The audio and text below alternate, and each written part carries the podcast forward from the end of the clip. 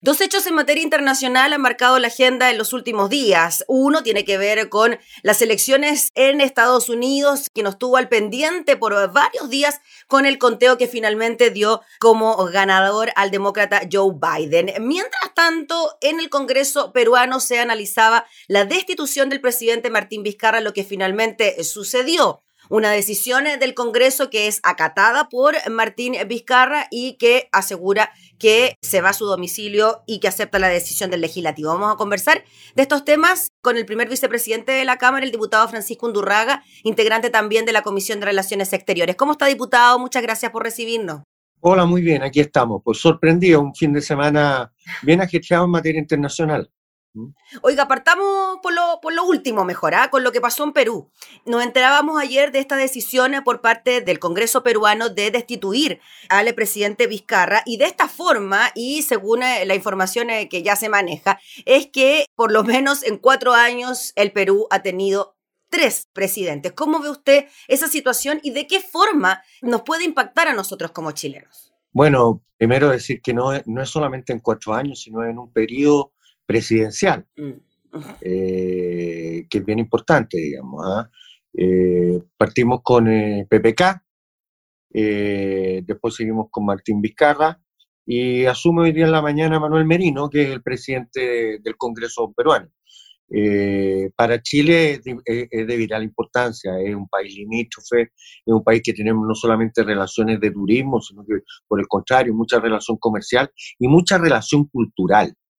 Y evidentemente lo que afecte, lo que viva un país hermano como el Perú, eh, afecta directamente no solamente las relaciones económicas o políticas, sino también eh, en las relaciones emocionales que tenemos con el pueblo peruano.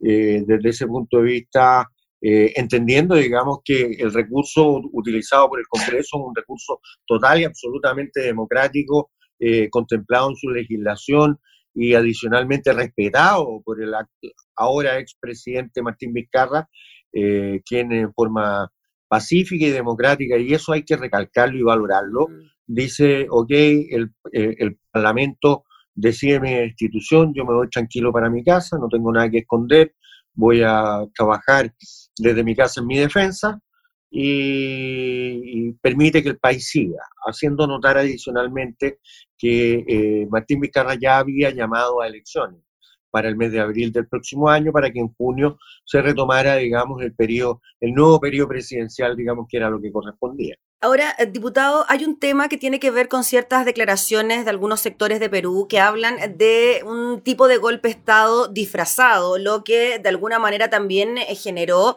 ciertas reacciones por parte de la ciudadanía. Hubo cacerolazo, protestas, choques con la policía en el centro de Lima. ¿Cómo ve usted eso? ¿Cómo finalmente la política influye directamente en la vida de las personas y con estas reacciones que hablan de una especie de golpe de Estado disfrazado usted mismo nos decía que esta era una herramienta que contiene la constitución peruana. Bueno, claramente la contiene y la respeta el propio Vizcarra, Entonces, desde ese punto de vista, es un tema que, que, ayuda, además porque la actitud de Martín Vizcarra ayuda a generar una transacción, una transición pacífica. Y desde ese punto de vista, creo que aquí lo que hay que destacar, digamos, es la vocación democrática que, que ha tenido el propio presidente Vizcarra. Y por parte de Chile, más allá de, tomar partido por uno por otro, eh, bregar, por, bregar por, lo que a todos nos interesa, que el proceso democrático se lleve a cabo siempre, eh, que un país hermano como el Perú, digamos, sea capaz de resolver sus conflictos internos en forma pacífica y nosotros siempre llanos y atentos como, como país limítrofe y con una relación tan importante y tan grande eh, con el Perú que viene de la colonia, eh, atentos a poder ayudar en forma democrática eh, en lo que nosotros podamos, que ese es fundamentalmente un apoyo a la democracia por sobre un gobierno de turno. Sí, diputado Francisco Undurray, en relación a lo que usted nos comentaba y a lo que ya se sabía de que se habían convocado elecciones de forma anticipada, ¿Qué cree usted que puede ocurrir de ahora en adelante con el proceso eleccionario en el Perú? ¿Seguirá en el cargo el, ex presidente en el, del Congreso, ahora presidente de la República? ¿Se llamará elecciones anticipadas? ¿Se seguirá con el calendario que había propuesto el mismo Vizcarra? ¿Cómo se darán allá las elecciones entonces? Pero hay que señalar que el calendario, eh, eh, el mandato que tiene Manuel Merino es un mandato claro, según lo mm. informado por la prensa, que tiene que ver con llamar elecciones. O sea, a él, a él lo eligieron, lo, eligió, lo elige constitucionalmente el propio Congreso con un gobierno de transición. Y quien corresponde que se, que, se pronuncie el soberano que es el pueblo. Y desde ese punto de vista yo me imagino, y así espero, que el calendario eh, ya trazado, que me imagino que no es un calendario voluntarista, sino que es un calendario constitucional, eh, se respete. Ahora, en relación, el eh, diputado Undurraga, a las causas de esta destitución, uno podría pensar muchas cosas de lo que ocurre con la política peruana. Uno podría relacionarlo también con hechos de corrupción que han estado presentes también en otras naciones latinoamericanas. Pero ¿a qué atribuye usted este hecho en particular? Eh, ¿No? Porque el presidente Vizcarra también venía de un proceso bien particular. O sea, no hubo elecciones de por medio, llegó al poder eh, también después de una destitución. ¿Cómo ve usted eso?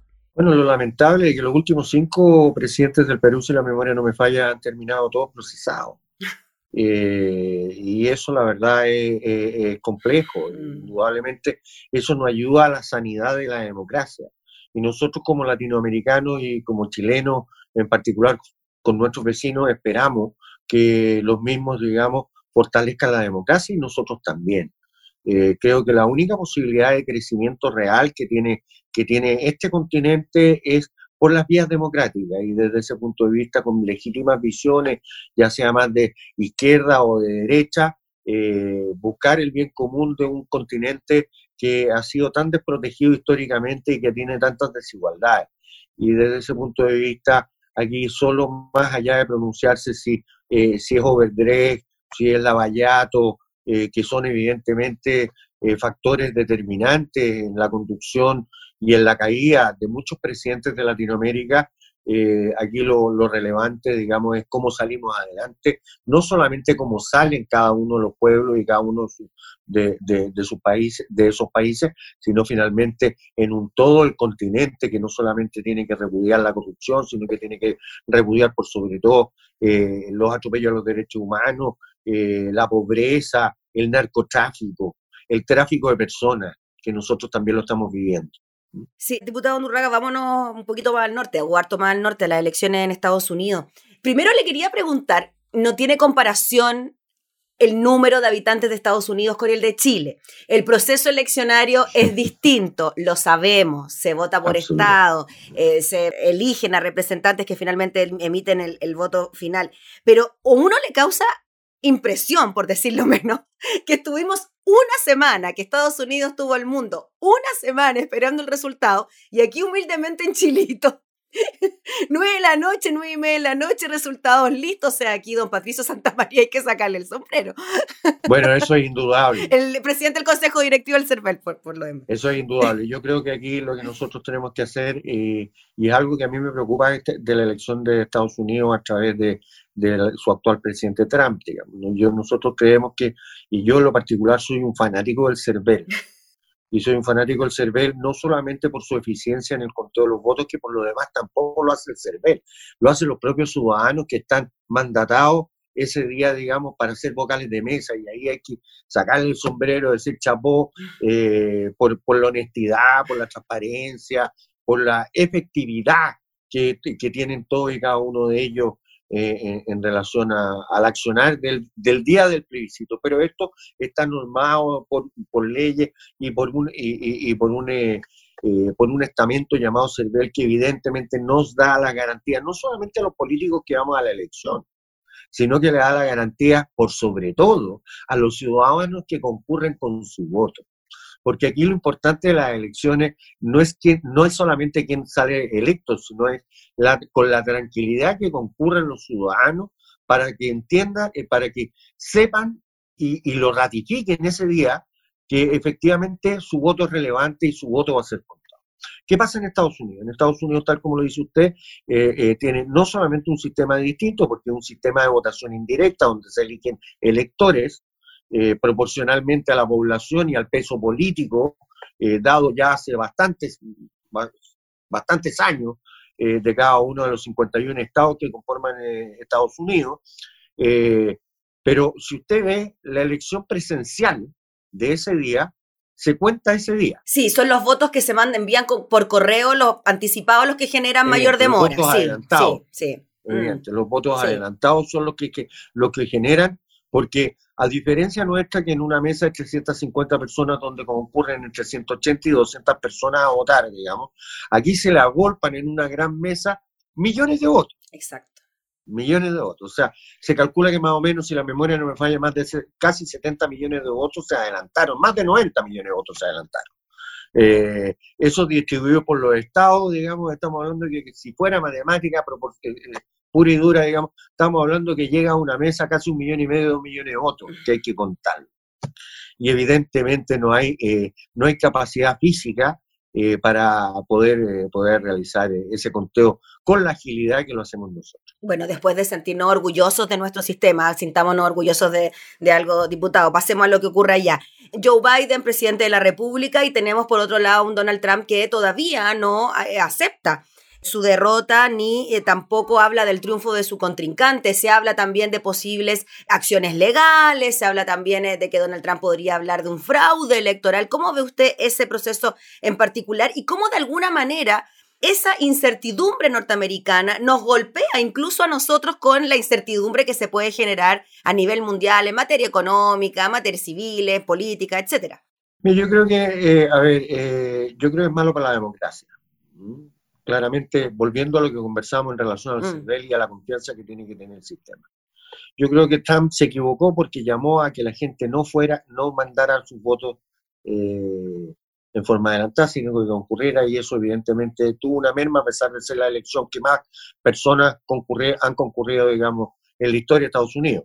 Y ahora es muy peligroso la actitud que está tomando el presidente Donald Trump es peligrosa para la democracia, es peligrosa, digamos, para el mundo, porque Estados Unidos no es una isla, sino que es la, eh, eh, hoy día la primera potencia mundial, es la primera economía mundial, y cualquier tipo de incertidumbre, evidentemente, que a nosotros nos golpea. Ahora yo quedo más tranquilo con las declaraciones del Partido Republicano, que es el actual partido gobernante, eh, que va, muchos de sus líderes, desde Condoleezza Rice hasta la familia Bush, eh, y ex, ex candidato a la presidencia han reconocido la victoria de Biden.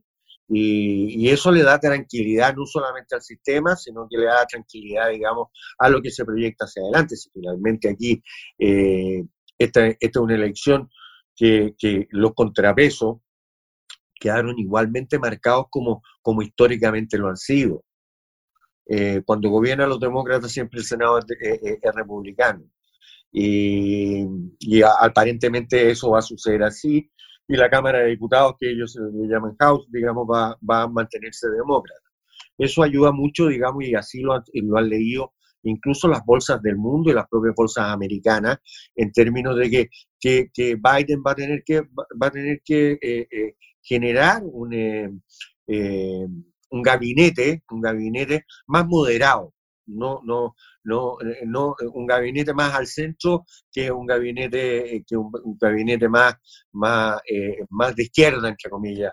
lo, que, lo que va a ser, digamos, y además por el mismo espíritu del presidente Biden. El presidente Biden es un, es un político muy ducho, es un político con mucha historia, no solamente fue vicepresidente de, de Obama, sino adicionalmente ha sido eh, senador durante 40 años, es una persona además que maneja muy bien los códigos de la política y del diálogo.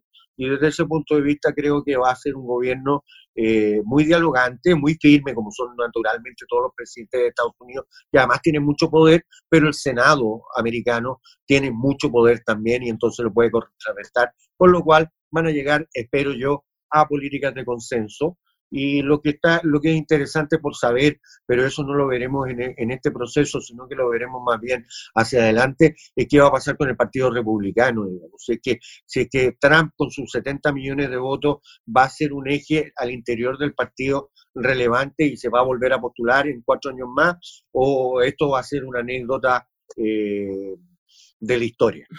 Diputado Durraga, las relaciones de Joe Biden con América Latina, ¿cómo las ve usted? Porque de alguna manera nos repercuten a nosotros como nación eh, latinoamericana. ¿Qué tanto influye en que sea Joe Biden el presidente de Estados Unidos y nuestro desarrollo propiamente tal? Bueno, los demócratas han sido tradicionalmente más preocupados, bueno, no, los republicanos también, pero el presidente Trump ha sido una persona que no ha mirado el continente eh, eh, de la forma que lo debería haber mirado. Eh, mandó, mandó a su canciller, digamos, a darse una vuelta por, el patio trasero, pero hay que ser honesto, manteniendo Chile muy buenas relaciones, no solamente económicas, sino también políticas con Estados Unidos. Estados Unidos, no solamente con Chile, sino con Latinoamérica y sobre, todo con Sudamérica, con excepción de Argentina, no se ha preocupado mayormente y no se ha preocupado ni siquiera de nombrar embajador.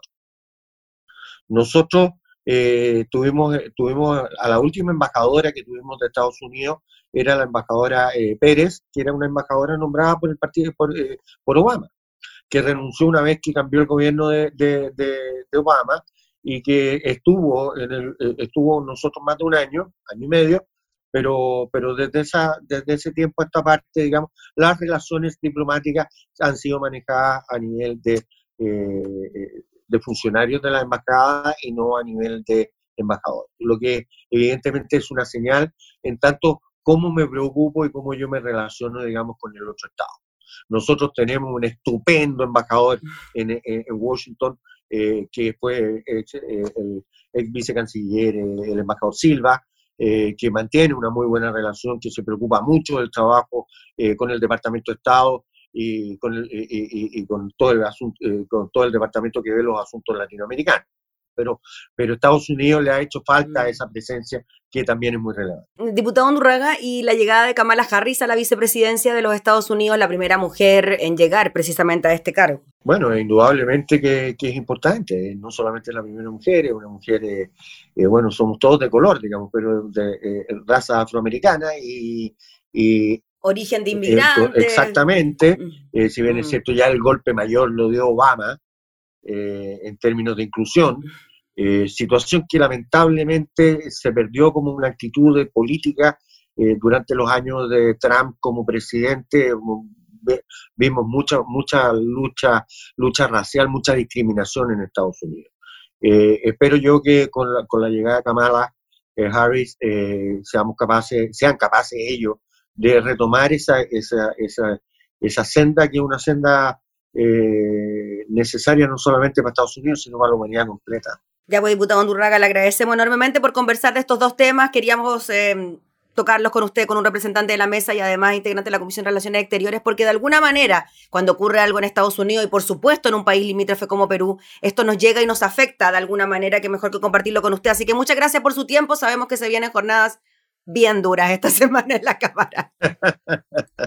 bueno, muchas, muchas gracias, muchos saludos a quienes nos están viendo y reiterar, las relaciones internacionales de, de, Chile son una política de Estado, no son solamente una política de gobierno. Y desde ese punto de vista tampoco nosotros nos podemos entrometer en lo que está sucediendo en, en cada uno de los países con los cuales nosotros mantenemos relaciones. Pero sí mandarle un abrazo fraterno, digamos, a todos los peruanos que nos están viendo y que viven en Chile, digamos, y por cierto, digamos, a los peruanos mm. en, en su propia parcha con lo que están viviendo y esperamos que eh, esta salida democrática y constitucional, al menos señalada por el presidente Vizcarra, quien, ah, eh, quien eh, acata la decisión, sea una salida que les ayude a perfeccionar y profundizar la democracia, que lo único que tiene que lograr es el crecimiento en la estabilidad y desarrollo de todas y cada una de las personas. Gracias, diputado, que esté muy bien. Cuídese el diputado Francisco Undurraga, primer vicepresidente de la Cámara, hablando entonces sobre las elecciones en Estados Unidos y la destitución del presidente Vizcarra en Perú.